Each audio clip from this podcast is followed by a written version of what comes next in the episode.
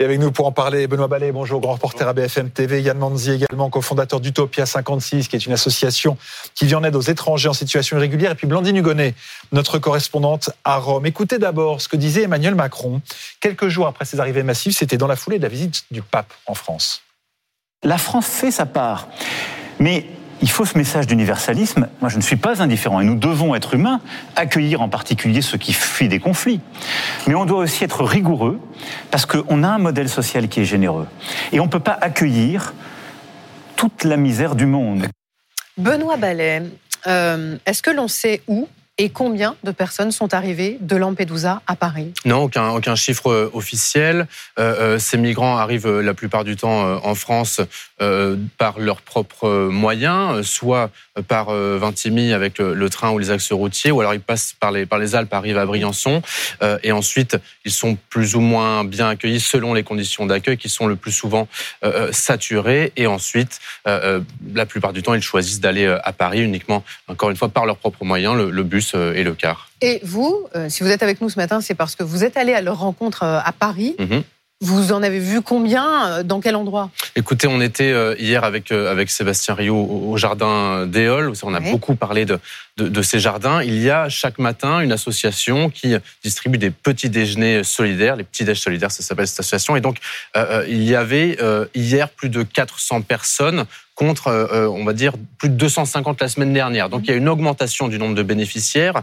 Euh, difficile de faire le lien, de dire que l'augmentation est uniquement due à cette arrivée massive à Lampedusa la semaine dernière, parce qu'il peut y avoir des phénomènes de vases communicants entre des expulsions qui auraient pu subvenir dans d'autres endroits de Paris, mais il y a bien une augmentation notable et notée par ces bénévoles du nombre de, de, de, bénéficiaires. Et donc, effectivement, on a vu beaucoup de, de jeunes hommes âgés de, 18 à 20 ans, mhm. de nationalités différentes, érythréennes, soudanaises, somaliennes, euh, pour la plupart, et qui donc sont à la rue, qui vivent, euh, nous ont-ils raconté, euh, sous le, le, le métro aérien de Paris et qui donc ont besoin de l'aide de ces associations, sans qui finalement euh, ils ne peuvent, ils ne peuvent rien. Alors on précise pour ceux qui n'ont pas voulu être filmés.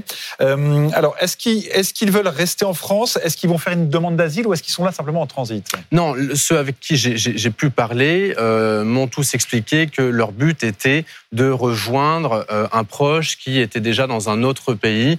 pour vous donner mmh. quelques exemples, l'Allemagne, l'Angleterre, la Belgique ou les Pays-Bas. Euh, alors certains euh, auront peut-être le souhait de, rester en France, euh, quoi qu'il en soit. si vous voulez, tous nous, expliquent ne, pas vouloir juste rester là ou être un poids pour une société quelle qu'elle soit, mais avoir envie vraiment de, travailler, de, s'insérer. Ils ont quitté des zones extrêmement dangereuses, des pays en guerre, des pays qui sont en proie à la famine, et ils sont arrivés dans, dans l'Union européenne pour travailler, pour avoir une vie. Oui. J'ai une question. Comment on est sûr qu'ils viennent de Lampedusa? Lampedusa, c'est quand même une île. Donc, comment ils ont quitté Lampedusa? Il y a des passeurs à Lampedusa qui les emmènent, du coup euh?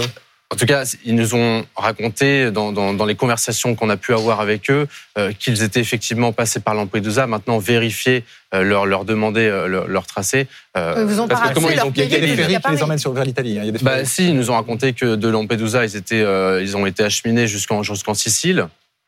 C'est de la Sicile qu'ils ont rejoint l'Italie et ensuite de l'Italie jusqu'en France. En général, c'est plutôt comme ça que ça se passe.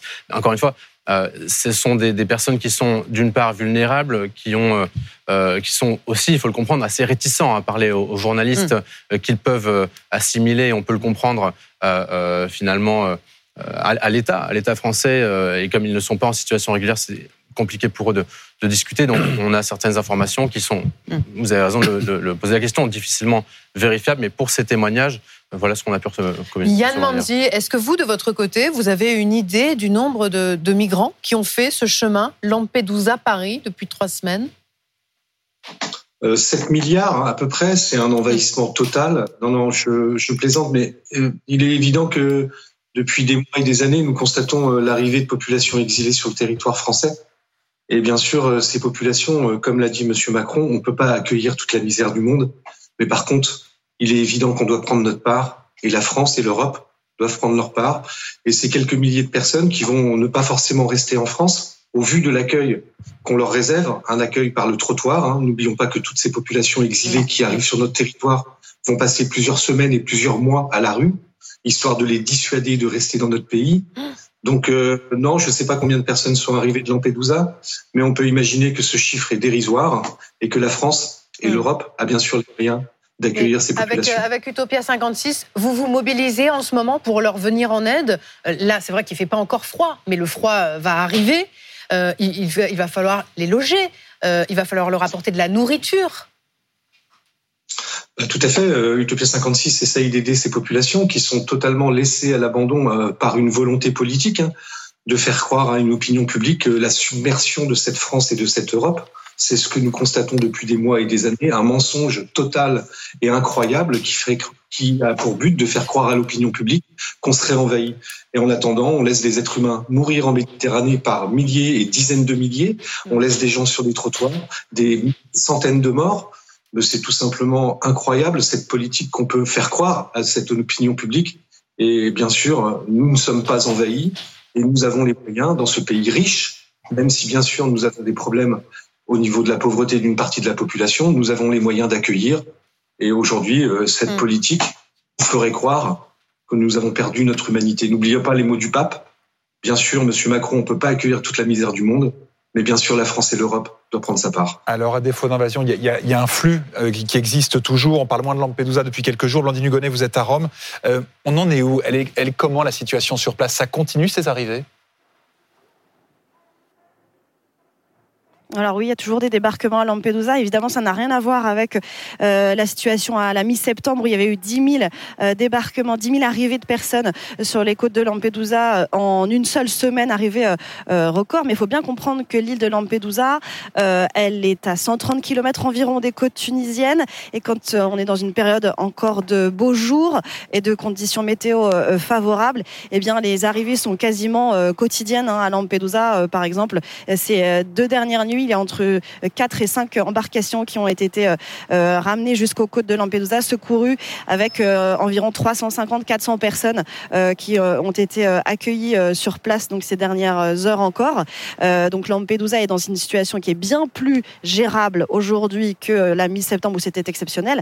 elle est un peu moins dans cette situation de crise, mais malgré tout, c'est par Lampedusa qu'arrive cette année la majorité des migrants qui partent de Tunisie. Merci Blandine Hugonnet d'avoir été avec nous depuis euh, Rome ce matin. Merci à vous euh, Yann Manzi. Merci euh, Benoît Ballet.